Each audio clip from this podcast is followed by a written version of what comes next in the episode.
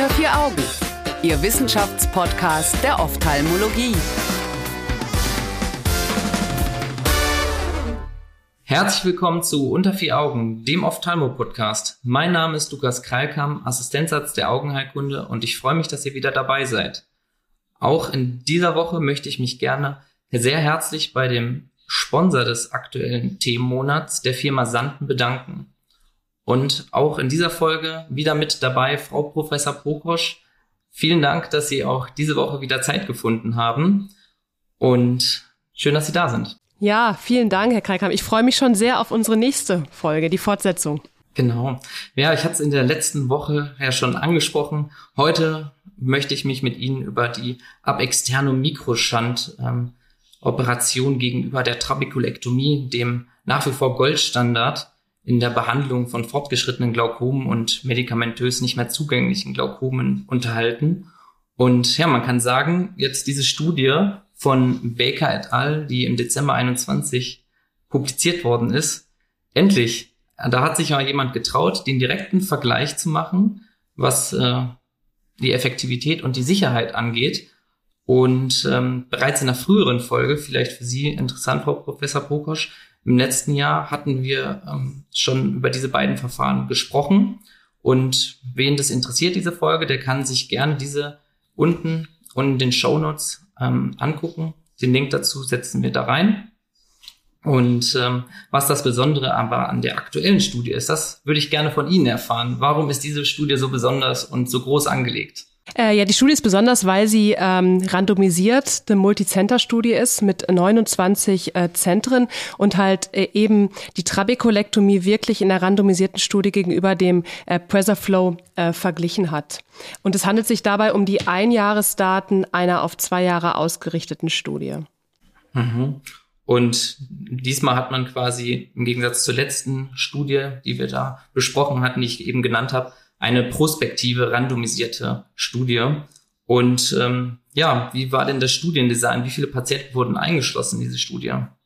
Genau, Sie hatten es schon gesagt, Herr Kreilkamp, es handelt sich dabei um eine prospektive, multizentrische, randomisierte Studie in einem Arm von drei zu eins. Das heißt, es wurden dreimal mehr Prisaflow-Patienten als Trabekulektomie-Patienten eingeschlossen.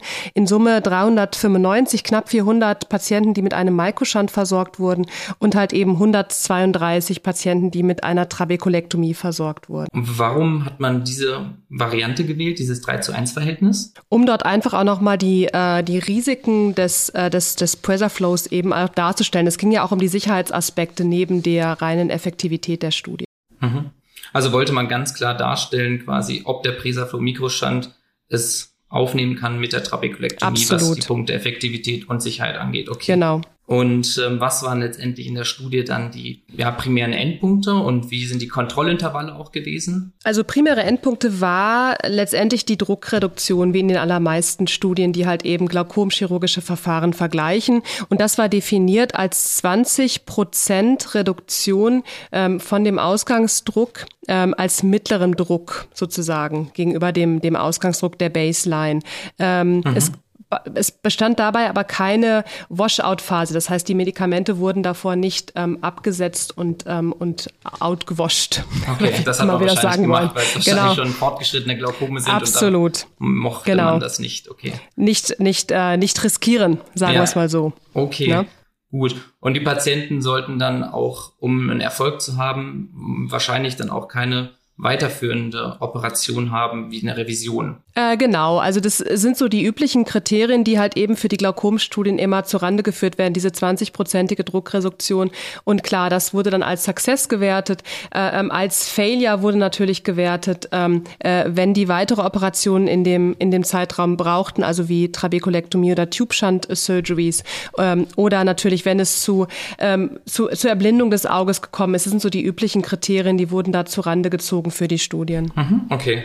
Gut, ich nehme an, bei der Trabekulektomie ist was wie eine Lasercytolyse, das zählte wahrscheinlich nicht darunter. Das ist ja eigentlich fast schon Bestandteil der Operation. Absolut. Also die Lasersutulysen, das war auch Teil der Studie. Natürlich waren die Visiten der Patienten wesentlich häufiger, ähm, weil die Patienten natürlich im Gegensatz zum Presaflow halt eben häufiger gerade für die Sutulysen halt eben auch wieder ins Krankenhaus kommen mussten. Und das wurde letztendlich von den Autoren auch Teil als Vorteil gewertet, dass es halt einfacher halt eben als Follow-up für die Patienten ähm, sein kann mit dem Presaflow. Mhm. Okay, und wir, Sie hatten ja schon gesagt, letztendlich wurde geguckt, Baseline gegenüber ein Jahr. Wie wurden sonst die Kontrollintervalle noch geguckt? Wie häufig wurden die Patienten untersucht? Und ab wann hat man gesagt, jetzt muss Medikamente dazugegeben werden oder jetzt ist eine Operation notwendig? Gab es da bestimmte Kriterien? Genau, also das ist auch das, was, was sehr sinnvoll erscheint, ähm, die Patienten halt eben danach zu kontrollieren und zwar drei, sechs, zwölf und dann halt eben noch ausstehend ähm, äh, 24, 24 Monate. Und ähm, wenn der Druck halt eben ähm, zu hoch war bei den Patienten, hat man halt eben Medikamente dazugegeben. Das wurde auch ähm, ähm, nachgewiesen, die Medikamentenreduktion war natürlich dann eben auch ein sekundäres Outcome bei den Patienten. Ähm, mhm.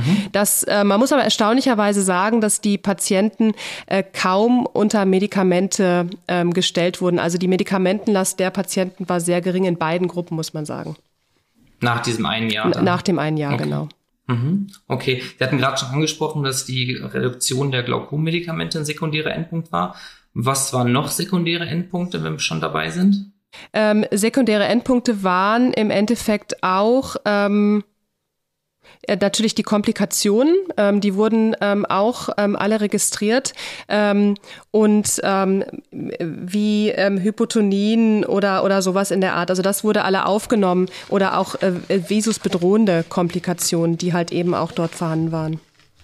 Okay, also letztendlich ging es da um Aspekte wie Nebenwirkungen und Sicherheit. Genau. Okay. Mhm. Gut. Okay, also letztendlich hat man dann diese beiden ähm, Patientenkollektive prospektiv randomisiert multizentrisch miteinander verglichen. Jetzt interessiert natürlich jeden Zuhörer, was kam dabei raus? Kann es der Presaflow mit der Trabekulektomie aufnehmen? Ähm, genau, also äh, insgesamt äh, schon sehr gute Ergebnisse jetzt nach einem Jahr von dieser Studie. Ähm, die Ergebnisse der Trabekulektomie waren dabei auch sehr, sehr gut, muss man sagen. Also das zeigte äh, eine Druckreduktion auf 11 Millimeter Hg nach dem einen Jahr sozusagen, wenn man jetzt die reinen Druckwerte sich anguckt. Das wurde, ähm, das wurde dadurch begründet, dass das sehr erfahrene Trabekulektomie-Chirurgen eben auch waren. Und die Chirurgen waren sogar im Rahmen der Studie erfahrener in der Trabekulektomie als in der Presaflow-Technik. Also was dann auch wieder mhm. für den für den Presserflow deutlich sprechen kann. Ähm, und ähm, die, die, der, der Presserflow hatte einen reinen Druckwert dann von 14 Millimeter Hg. Also es bestand schon ein Unterschied zwischen der Trabekulektomie und dem Presserflow um diese 3 Millimeter Hg bei den gesamten Patienten gesehen. Ähm, und die, äh, der reine Erfolg des Kriteriums, diese 20 Prozent Drucksenkung, war halt eben bei der Trabekulektomie auch höher als beim, ähm, beim, beim Presserflow. Mhm. Also 53 Prozent versus 72, wenn Sie genaue Zahlen von mir hören wollen, Herr Kreikamp. Vielen herzlichen Dank. Genau, darauf wollte ich hinaus, auf diese Zahlen. Also letztendlich kann man da sagen, dass was Effektivität angeht, der Presaflow dann doch unterlegen ist, zumindest in dieser Studie. Und äh, wir hatten es vorhin schon angesprochen, die Medikamentenreduktion als sekundären Endpunkt. Ähm, Gab es da Unterschiede? Konnte das letztendlich signifikant gesenkt werden? Äh, die Medikamente konnten signifikant gesenkt werden. Also am Ende des einen Jahres waren es 0,6 äh, versus 0,8 ähm, 0,3 ähm, Medikamente in der in der in der in der Trabekulektomie-Gruppe. Also der Unterschied war da war da nicht besonders groß und erstaunlicherweise waren die Patienten nicht unter vielen Medikamenten. Mhm. Also Was ja erstaunlich wenig. Genau, genau. dem Patienten zugutekommt. Okay. Absolut. Ähm, letztendlich ist es natürlich auch so, dass das Risikoprofil auch eine wichtige Rolle spielt. Und das ist ja auch ein Grund, warum man immer wieder versucht, neue Verfahren zu entwickeln, weil da ist das, ähm, die Trabekulektomie natürlich sehr invasiv mit einem erheblichen Risikoprofil, was beispielsweise angesprochen Hypotonien angeht oder auch Filterkissenleckagen. Wie sieht's denn da aus? Konnte da der Presaflow denn mithalten oder war er vielleicht sogar besser? Ähm, also bez bezüglich der, genau, das ist ein wichtiger Punkt. Letztendlich geht es um die Patientensicherheit bei den Glaukomoperationen und nicht nur um den Augeninnendruck und ähm, der Patient sieht nichts mehr. Ähm, das ist natürlich ganz, ganz wichtig und das ist ein ganz, ganz wichtiger Aspekt. Und letztendlich hat die Studie gezeigt, dass die gefürchtete Rate aller Glaukomchirurgen der Hyp Hypotonie bei dem Pursaflow geringer war als bei der Trabekulektomie. Also nach einem Jahr ähm, war immerhin bei ähm, die, die, die Rate ähm, halb so groß bei dem Pursaflow wie halt eben bei der bei der Trabekulektomie. Ähm, und das ist natürlich ein ganz, ganz wichtiges Kriterium letztendlich auch. Hm. Gab es denn sonst irgendwelche signifikanten Unterschiede außer die Hypotonie? Beispielsweise die Filterkissenleckagen oder beispielsweise auch für den Patienten relevante Aspekte wie Visus oder wie Gesichtsfeld. Ähm, Einschränkungen, haben die sich signifikant verändert? Da zeigte sich eigentlich keine, kein Unterschied. Also sowohl die, die, die Gesichtsfeldveränderung mit der mittleren Defekttiefe, ähm, halt eben, die, die zeigten keine Veränderung. Ich hatte es eben schon gesagt, was sich natürlich äh, anders war, war die, die, die ähm, ich nenne es mal Revisionen oder wie soll man es auch sagen, die Revisits bei den Patienten, die eine Trabekulektomie bekommen hatten. Die mussten dann häufiger wieder äh, ambulant kontrolliert werden. Da gab es natürlich einen signifikanten Unterschied zwischen der Trabekulektomie und dem äh, Puesa Flow. Okay, das ist wahrscheinlich größtenteils auch auf diese Asasotrolysen zurückzuführen. Absolut. Das muss man den Patienten auch bei der Trabekulektomie natürlich vorher sagen, dass das auf jeden Fall notwendig ist und der Patient muss das eben auch mitmachen und sagen, ich komme mhm. dann also wirklich. Also die Compliance muss gut sein und absolut. Zeit haben. Er ja. muss Zeit haben, genau. Okay. Er muss oft kommen können und die Compliance muss da gut sein. Ja. Während das ähm, ist beim beim Flow weniger der Fall. Mhm. Gut, also ist ja letztendlich dann auch abzuwägen, für welchen Patienten welches Verfahren da vielleicht sinnvoll ist. Was ich auch sehr spannend fand, weil letztendlich früher immer wieder postuliert sind die Endothelzellzahlverluste. Ähm, da dachte man ja immer bei dem Presaflow, weil mhm. er ja ein Schand ist, der letztendlich in der Vorderkammer steht und nah vielleicht auch am Endothel ist, äh, vielleicht Kontakt hat, ähm, ob es da Veränderungen gibt oder signifikante Verluste gegenüber der Trabekulektomie. Aber da fand ich sehr erstaunlich, dass die beiden äh, gleich waren oder in der Tendenz, ähm, aber nicht signifikant, sogar eher die bei der Trabekulektomie mehr Endothelzellzahlverluste waren. Ja, das ist in der Tat spannend, weil man würde ja annehmen, gerade bei den Tube-Verfahren und der, der, der Presserflow ist natürlich so ein ganz kleiner Tube und da wissen wir ja auch, da kann es ja auch zu Endothelzellverlusten und Dekompensationen kommen. Das wurde hier nicht gezeigt, was sehr gut ist. Ja, Genau, fand ich in so einer großen Studie sehr interessant. Und noch eine Sache, also ähm, von, von sehr Vision-Threatening Complications, muss man sagen, hatte ein Patient hatte eben malignes Glaukom in der Presaflow-Gruppe und einer hatte halt eben eine sehr flache ähm, Vorderkammer mit choroidaler Effusion. Also das nur noch mal kurz erwähnt, weil Sie mich halt eben zu den Komplikationen gefragt hatten. Mhm. Okay.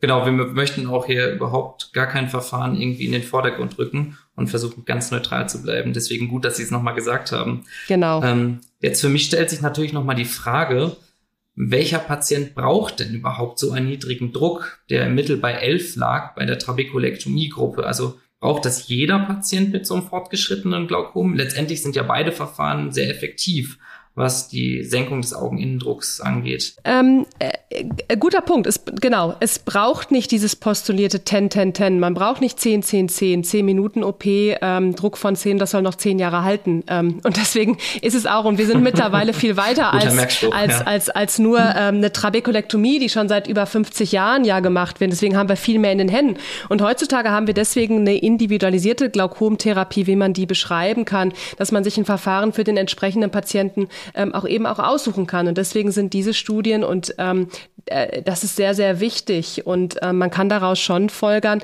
nein, es, zu Ihrer Frage, es braucht nicht jeder halt eben einen Druck von 10. Äh, 14 ist auch ein sehr guter Druck. Und ähm, wenn man sich andere Kriterien, zum Beispiel die der World Glaucoma Association anguckt, einen Druck unter 21 und über 6 zum Beispiel in dem Zeitfenster und mindestens 20 Prozent ähm, Druckreduktion, ähm, dann, dann, dann ist das absolut in der Norm nach einem Jahr. Ähm, mhm. Und es gibt ja auch ähm, in den IGS-Guidelines dieses tolle Schema, wo man halt sehen kann, wie definiert man den Zieldruck, welchen Zieldruck brauche ich da wirklich. Ähm, Und ähm, man muss die Patienten beraten ja. und man muss, man kann ihnen das empfehlen. Und abhängig hatten wir auch schon gesagt, geht ja auch daraus hervor von den Revisit, ähm, was der Patient für einen Druck braucht, ähm, wie alt er ist, wie fortgeschritten das Glaukom ist, würde man sich für ein Verfahren entscheiden. Und wir wollen ja auch keins favorisieren, also deswegen nochmal dazu. Aber klar, es ist ja. gezeigt worden, hatten wir in der letzten Folge ja auch, dass jede Millimeter Hg Drucksenkung macht einen Unterschied. Also bei sehr fortgeschrittenen mhm. Glaukomen ähm, mit mit mit äh,